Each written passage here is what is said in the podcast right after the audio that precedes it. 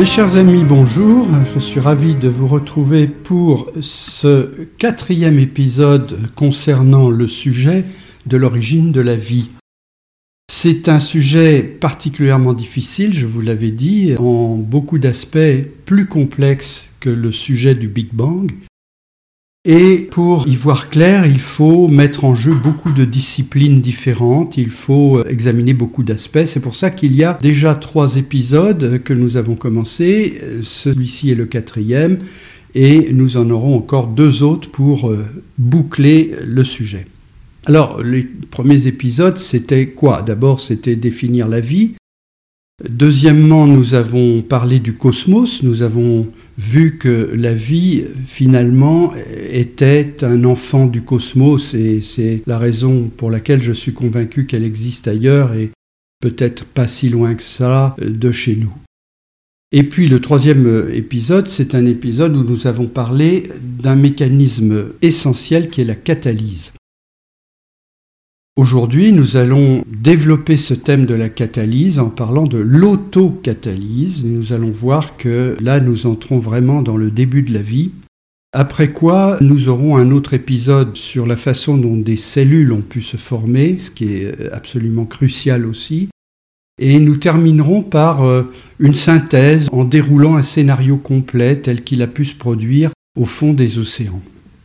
Nous en sommes un peu au-delà de la moitié pour parler d'autocatalyse. Alors je vous rappelle d'abord euh, ce que nous avons dit sur la catalyse.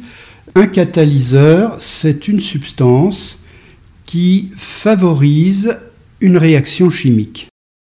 Le catalyseur n'intervient pas dans la réaction, il n'est pas consommé, il n'est pas altéré, il survit à la réaction et il s'occupera d'autres réactions ensuite, mais il fait que la réaction chimique peut exister il la déclenche, il la favorise ou il l'accélère. Et je vous rappelle l'exemple le plus simple qui est le pot catalytique de votre voiture. C'est un pot dans lequel il y a des matières alvéolées, des céramiques qui sont métallisées et euh, cette substance euh, faite d'alvéoles et de métaux est propice à favoriser les réactions et donc à achever les réactions de combustion de l'essence. Voilà, donc à la sortie du pot catalytique, vous n'avez plus d'un brûlé. C'est la catalyse des réactions chimiques. Les catalyseurs sont absolument omniprésents dans tous les êtres vivants. Ils sont vraiment un ingrédient absolument essentiel. Et euh, je vous avais dit que si je prends tout simplement les réactions chimiques qu'il y a dans votre corps, il y en a 5000 environ, et ces 5000 réactions forment ce qu'on appelle le métabolisme, eh bien, toutes ces réactions, je dis bien toutes, sont catalysées par différents catalyseurs qui, pour l'essentiel, sont des enzymes. Chaque réaction est catalysée par au moins une enzyme c'est pour cela que dans votre corps travaillent plus de 5000 enzymes, il en existe à peu près 7000. Vous voyez, donc 7000 enzymes pour catalyser 5000 réactions. Vous voyez euh, que la vie fonctionne réellement grâce à la catalyse. Aucune de ces réactions ne se ferait sans être accompagnée, dirigée, forcée par un catalyseur. Alors ça, c'était le sujet de l'épisode précédent. Aujourd'hui, nous allons parler d'autocatalyse. Autocatalyse, c'est euh, lorsque un groupe de molécules échange des réactions entre elles et en même temps produisent en leur sein des catalyseurs pour accélérer ces réactions.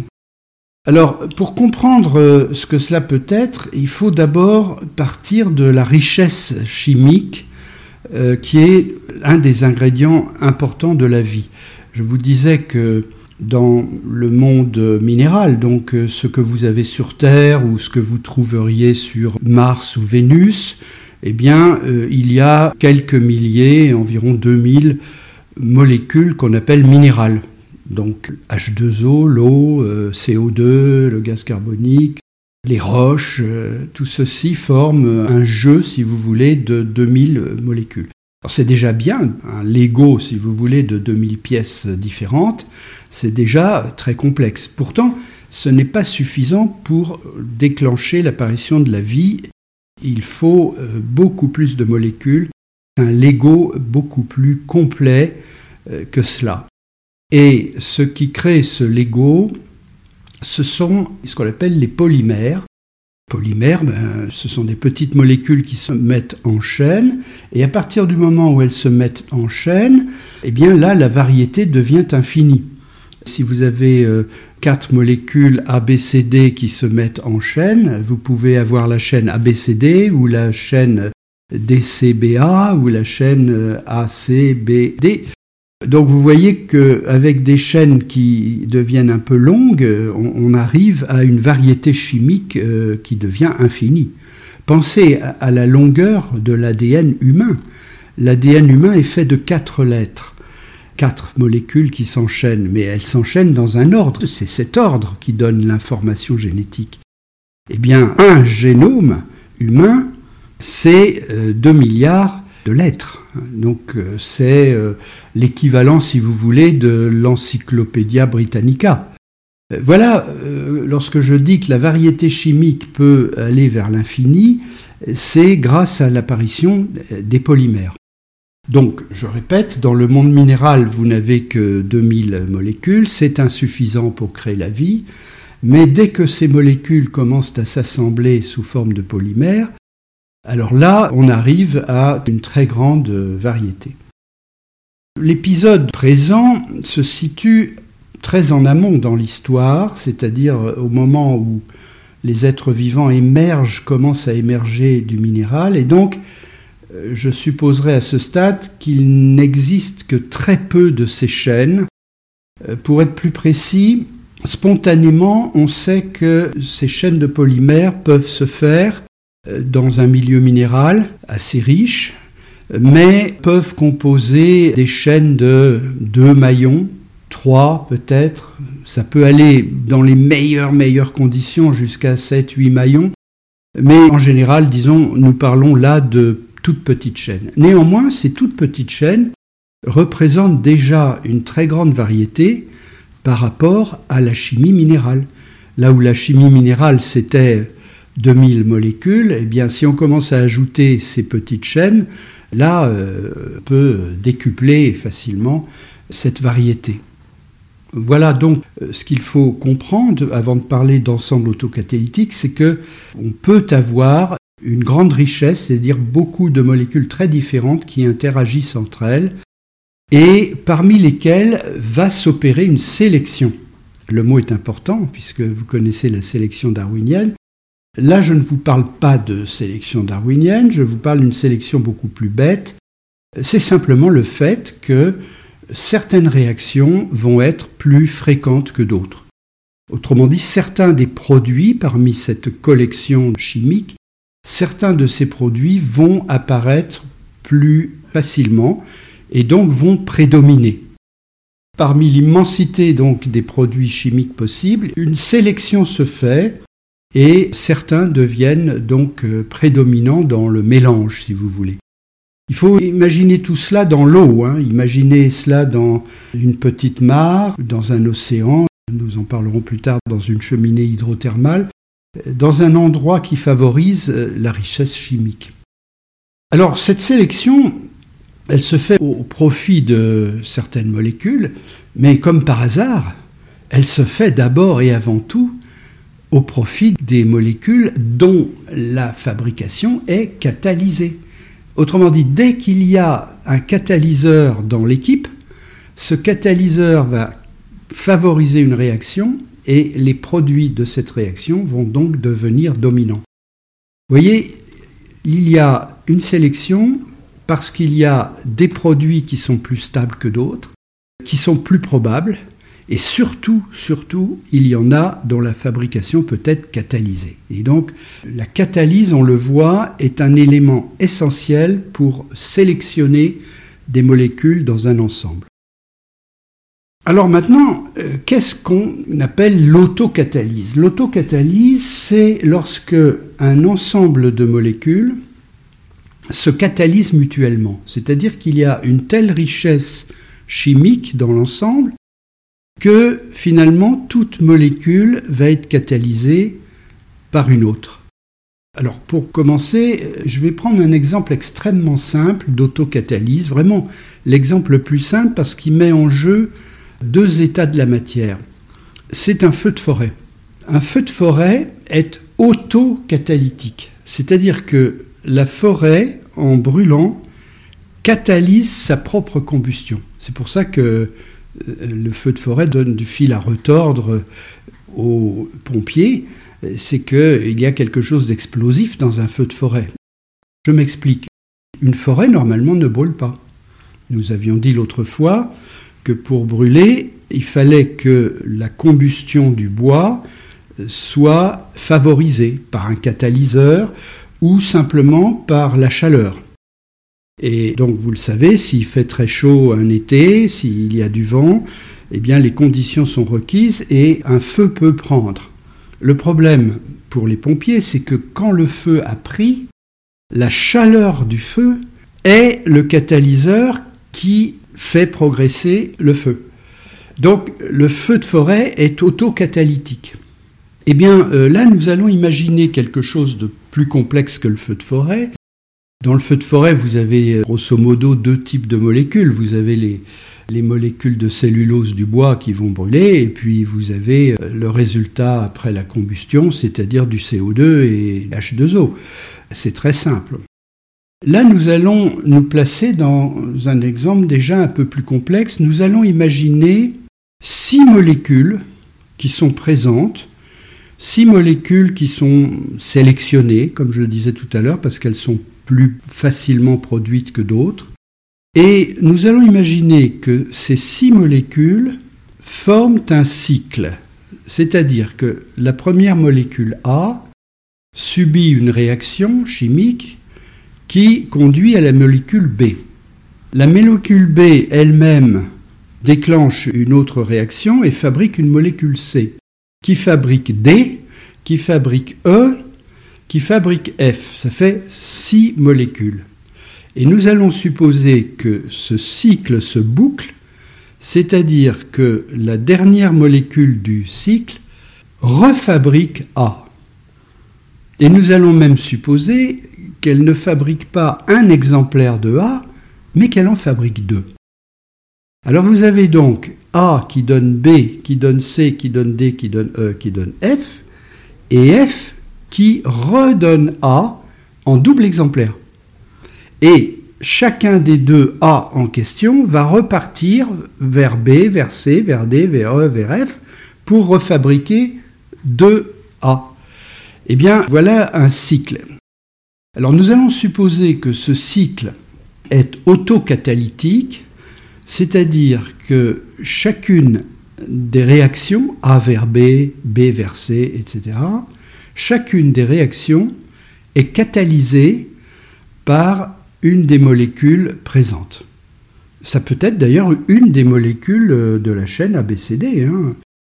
Euh, donc au moins six molécules jouent le rôle de catalyseur, et donc les six réactions sont catalysées.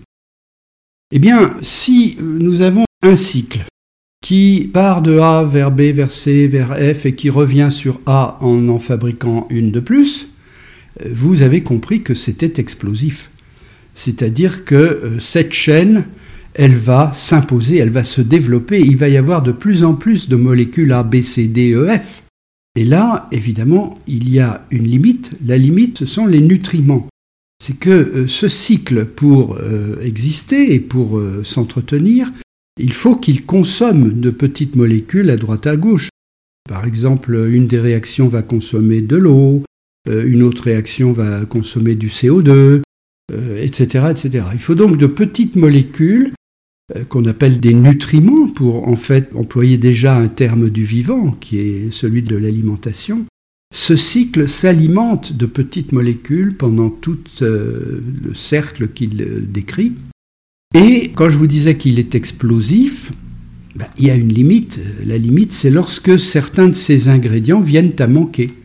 Si par exemple il consomme du CO2, mais que au bout d'un moment, il épuise la quantité de CO2 disponible, eh bien, euh, le cycle freine, voire euh, s'arrête complètement.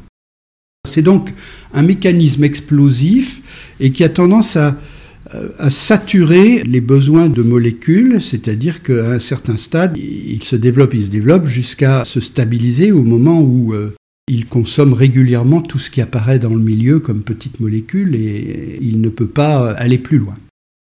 Voilà, ça fait donc euh, un système qui s'auto-entretient, qui s'auto-sélectionne et qui se maintient tant qu'il y a euh, les nutriments en quantité. Et donc pour imaginer euh, l'origine de la vie, il faudra que nous imaginions des endroits sur Terre où les nutriments, ces petites molécules, sont présentes et surtout sont fabriquées de façon continue. Est-ce que nous parlons là d'un être vivant? Euh, Certainement pas. Déjà, euh, nous ne parlons même pas d'un être. Je vous présente là quelque chose d'assez théorique, c'est-à-dire euh, des réactions chimiques dans un milieu. Il faut imaginer une soupe dans laquelle se produisent des réactions. Mais il n'y a pas d'être, vous voyez. Si cette soupe se trouvait dans une casserole, on pourrait dire que la casserole, c'est l'être, mais ça n'a aucun sens, on n'est pas du tout dans, la vie. Euh, on est dans la chimie, ce sont des molécules. Mais on voit bien que euh, avec l'apparition de ces cycles autocatalytiques, il apparaît quelque chose de complexe et surtout d'organisé. Je vous donne un exemple extrêmement important de cycle autocatalytique.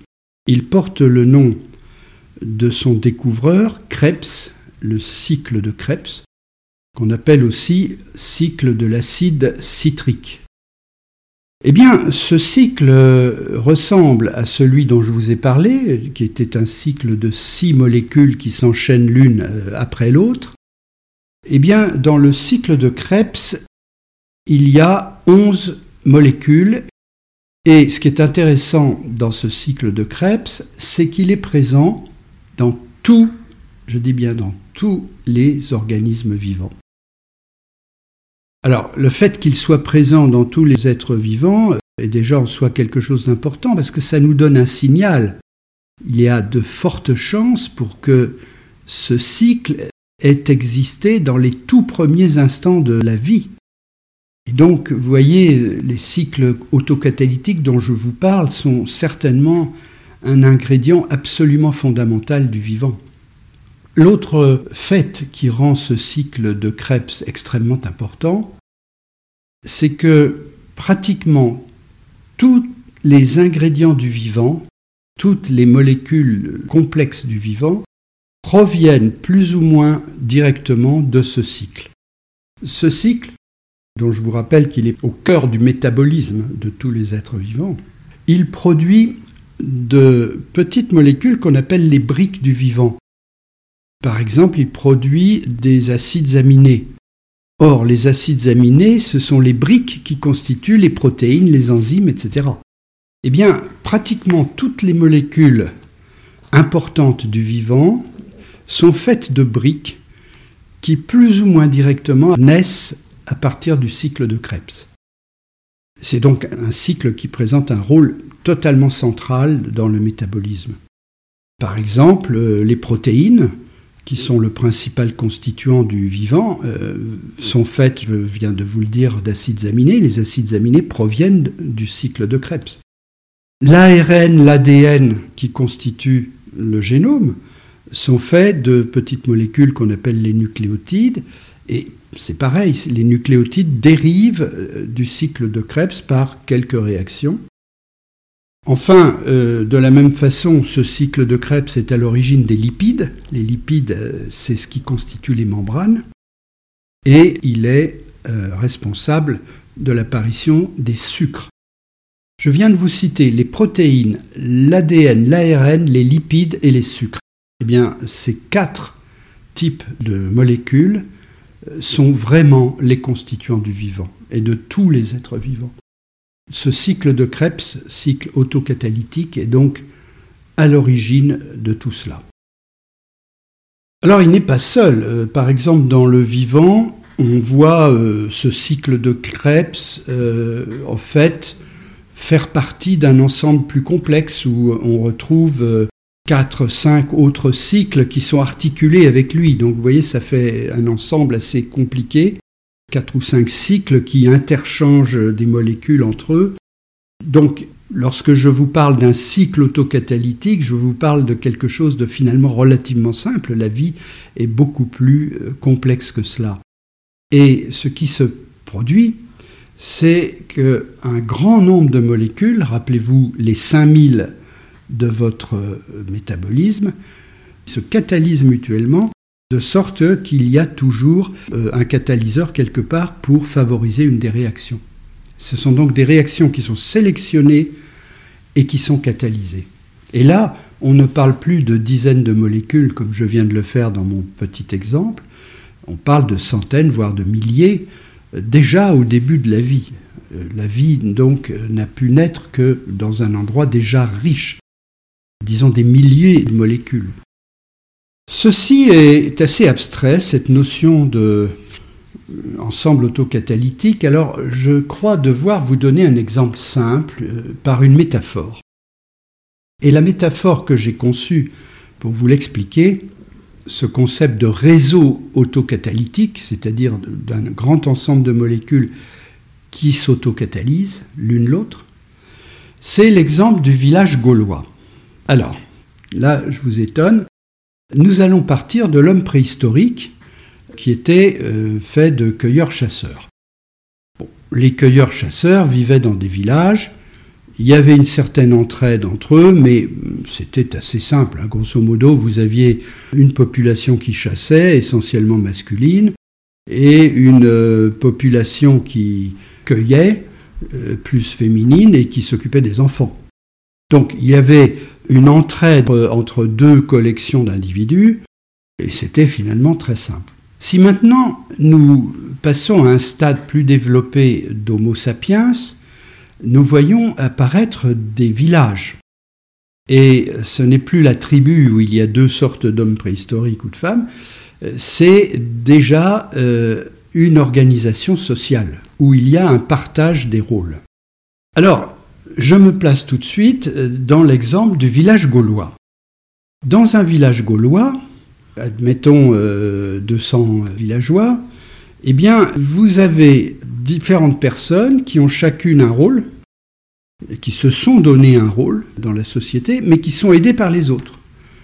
Le forgeron fournit aux cultivateurs ou aux chasseurs ses outils. Donc, vous pouvez dire que le forgeron est un catalyseur. Il apporte les outils qui permettent aux cultivateurs de cultiver et aux chasseurs de chasser. Le forgeron lui-même ne cultive pas, il ne chasse pas, il est un simple catalyseur. Il favorise l'activité du cultivateur ou celle du chasseur en lui fournissant des outils. Je prends un autre villageois, le boulanger.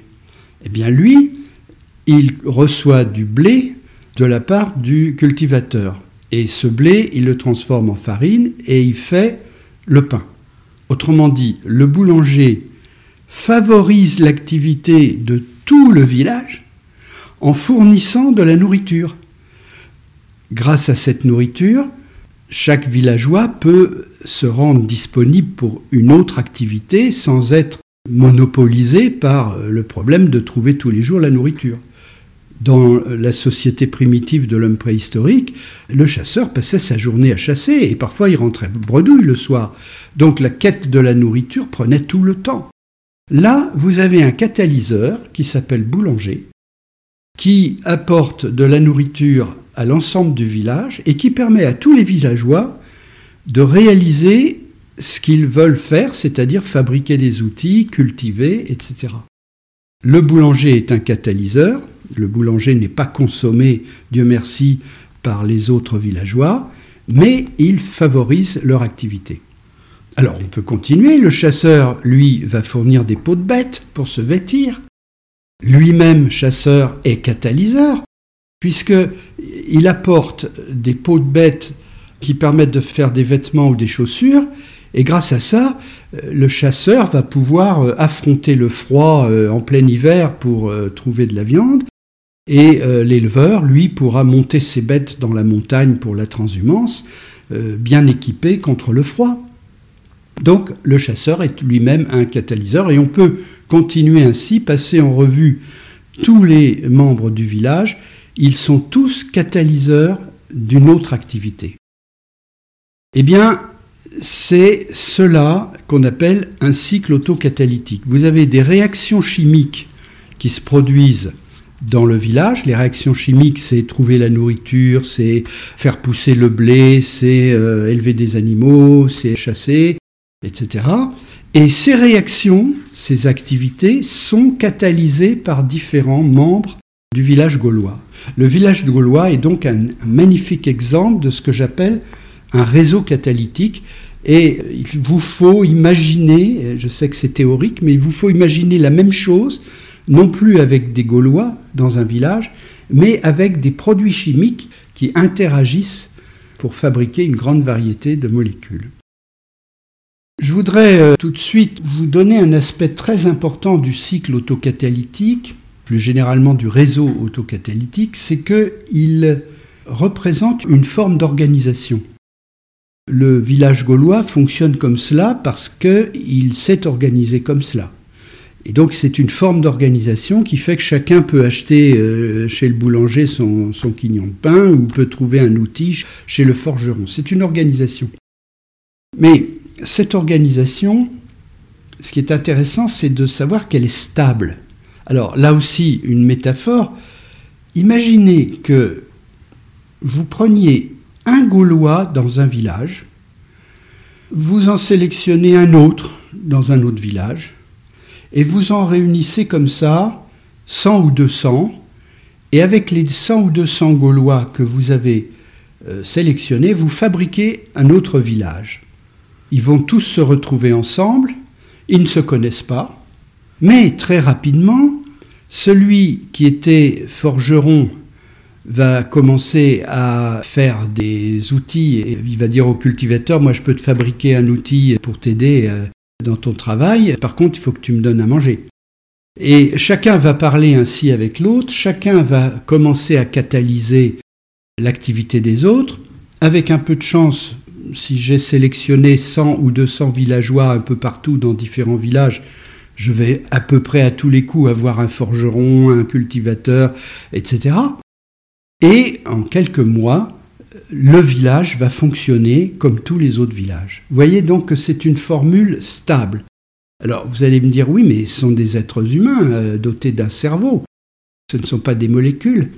Bah oui, mais je dirais que il n'y a pas de chef d'orchestre, il n'y a pas un, un, maire du village qui commence à dire toi tu vas faire des outils, toi tu vas faire du blé. Tout se fait tout seul, spontanément. Et la conclusion, c'est que je dirais simplement que si nous avons dans les 200 personnes qui forment le nouveau village, si nous avons réuni les compétences nécessaires, c'est-à-dire si dans cet ensemble il y a un forgeron, un, cultivateur, etc., eh bien le village se fera et s'organisera. Eh bien c'est la même chose dans un ensemble euh, qu'on appelle un réseau catalytique. Les molécules ont chacune un travail qui est ce qu'elles savent faire, elles savent réagir avec d'autres molécules, et elles ont chacune leur tâche, elles savent euh, faire quelque chose, et quand on les met ensemble, il y a le même type d'effet magique qui fait que, euh, eh bien, euh, on se retrouve avec une organisation qui est stable. Alors vous me direz, que fait-elle cette organisation? Bah, elle fait pas grand-chose, elle se maintient, c'est tout elle fait en sorte qu'elle puisse exister. Mais euh, on peut poser la question différemment. Si vous me disiez, mais quel est le but d'une vache? Pourquoi existe-t-elle? Quel est son but dans la vie? Ben, Le but d'une vache, c'est d'être une vache. Donc, euh, vous voyez, on est dans une organisation qui est comme un être vivant qui va pouvoir se maintenir, voire même se fabriquer toute seule quand il y a les bons ingrédients en place. Votre corps est ainsi fait. Hein. Votre corps est un magnifique euh, réseau autocatalytique dans lequel, je vous le répète, il y a 5000 réactions et elles sont toutes catalysées, même je dirais hyper catalysées, et il y a 7000 enzymes qui se chargent de ça, c'est-à-dire de pousser les réactions à se produire. Alors je vais maintenant euh, aller un cran plus loin et nous nous arrêterons là pour aujourd'hui. Je vais vous parler de la fermeture autocatalytique. Alors attention, qu'est-ce que ça veut dire? On dit qu'un réseau autocatalytique est fermé lorsque toutes les réactions qui existent dans cet ensemble, toutes sont catalysées. Et réciproquement, que toute molécule catalyse quelque chose d'autre. On parle aussi de fermeture causale. Si par exemple je reviens à mon village gaulois, eh bien, je dirais qu'il fonctionne sur un ensemble de causes. La culture du blé est causée par le fait qu'on a des outils pour labourer la terre.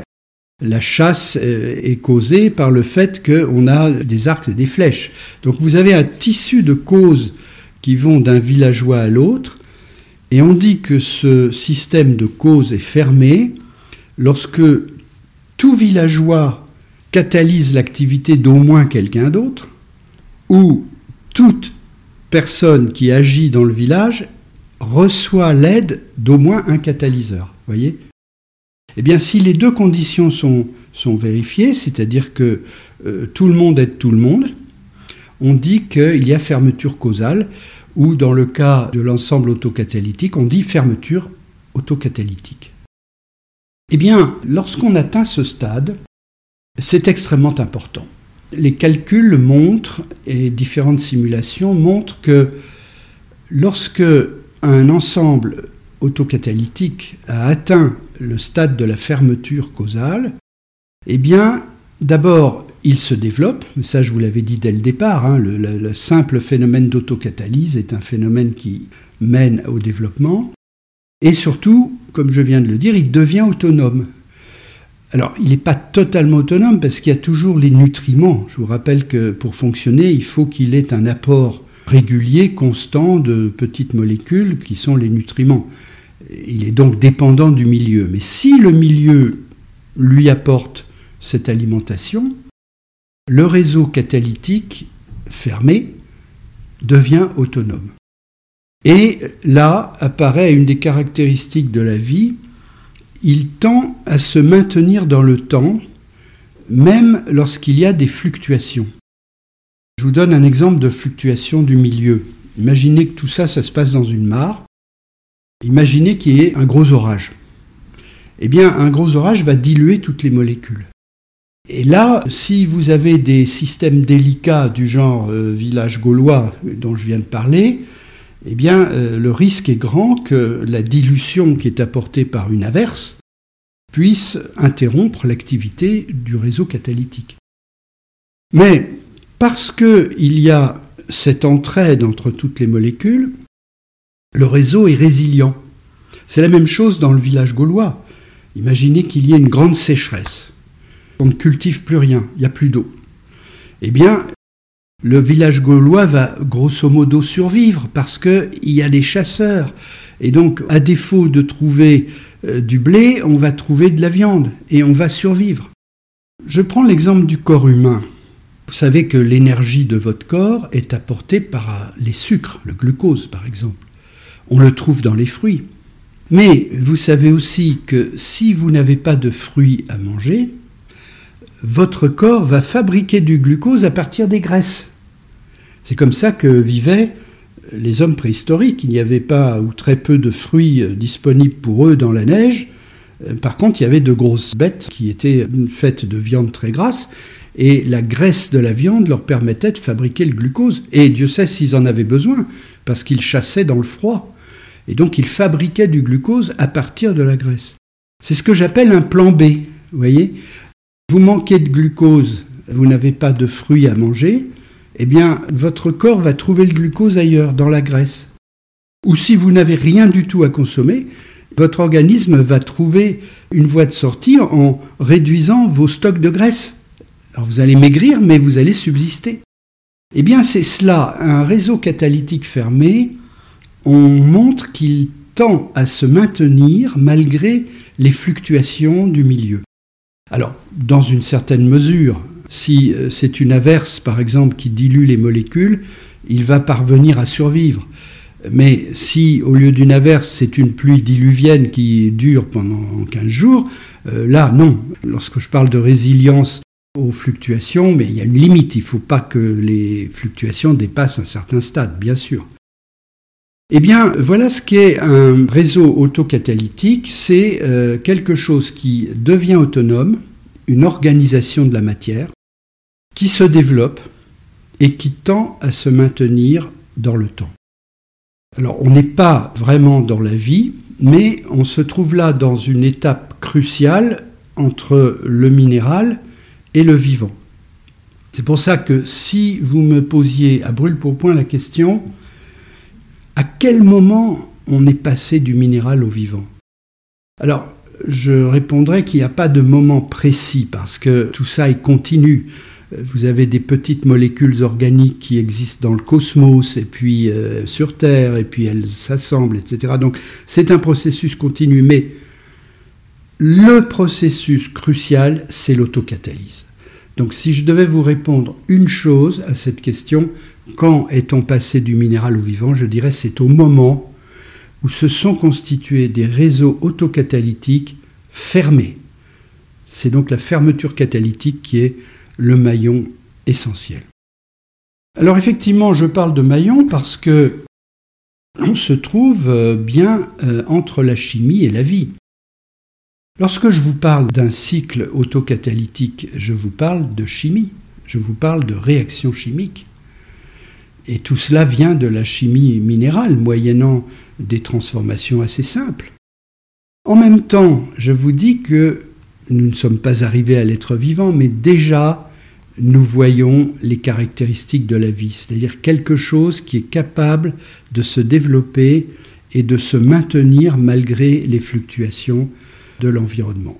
Et quelque chose qui se sélectionne. ce n'est pas encore la sélection darwinienne, loin s'en faut, mais c'est déjà une sélection. Et là, vous voyez, nous avons les ingrédients de la vie et nous avons déjà la complexité du vivant qui émerge sous nos yeux.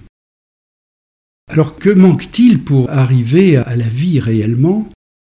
Eh bien, nous en sommes encore loin parce que d'abord, nous parlons de réactions chimiques mais euh, je n'ai pas encore parlé d'êtres vivants. Dans ce que je vous dis, il n'y a pas des êtres, et encore moins des êtres qui seraient en concurrence, comme dans le système darwinien. Il y a simplement de la chimie riche qui apparaît dans certains milieux très privilégiés. Deuxième raison qui fait que nous ne sommes pas dans la vie, bah, je l'ai déjà cité, c'est que les ensembles dont je parle sont très fragiles. Hein. Je vous le disais, si euh, si le milieu change vraiment beaucoup, qu'on se trouve d'un seul coup dans une période de grande sécheresse ou au contraire de grande humidité, eh bien, euh, les ensembles autocatalytiques dont je vous parle volent en éclats, disparaissent.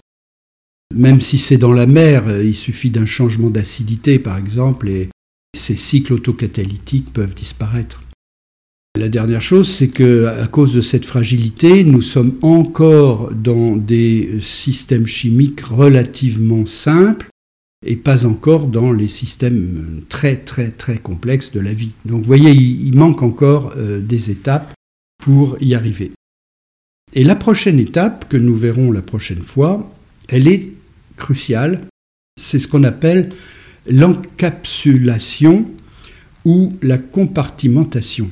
Ça veut dire que euh, ces ensembles euh, chimiques vont à un certain moment se protéger à l'intérieur d'une membrane. Ça va former des protocellules.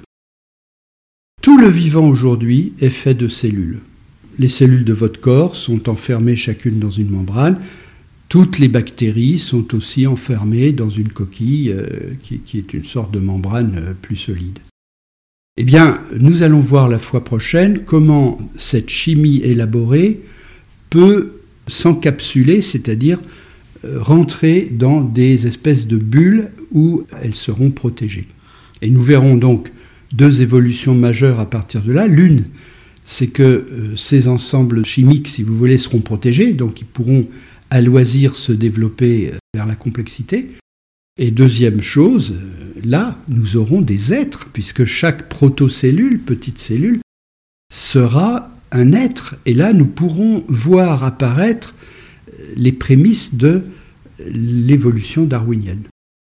Voilà, donc euh, je vous donne rendez-vous pour la fois prochaine où nous parlerons de ces membranes, comment ont-elles pu apparaître, comment ont-elles pu abriter la chimie complexe des ensembles autocatalytiques, et finalement comment sont apparus ces tout premiers êtres qui étaient des protocellules?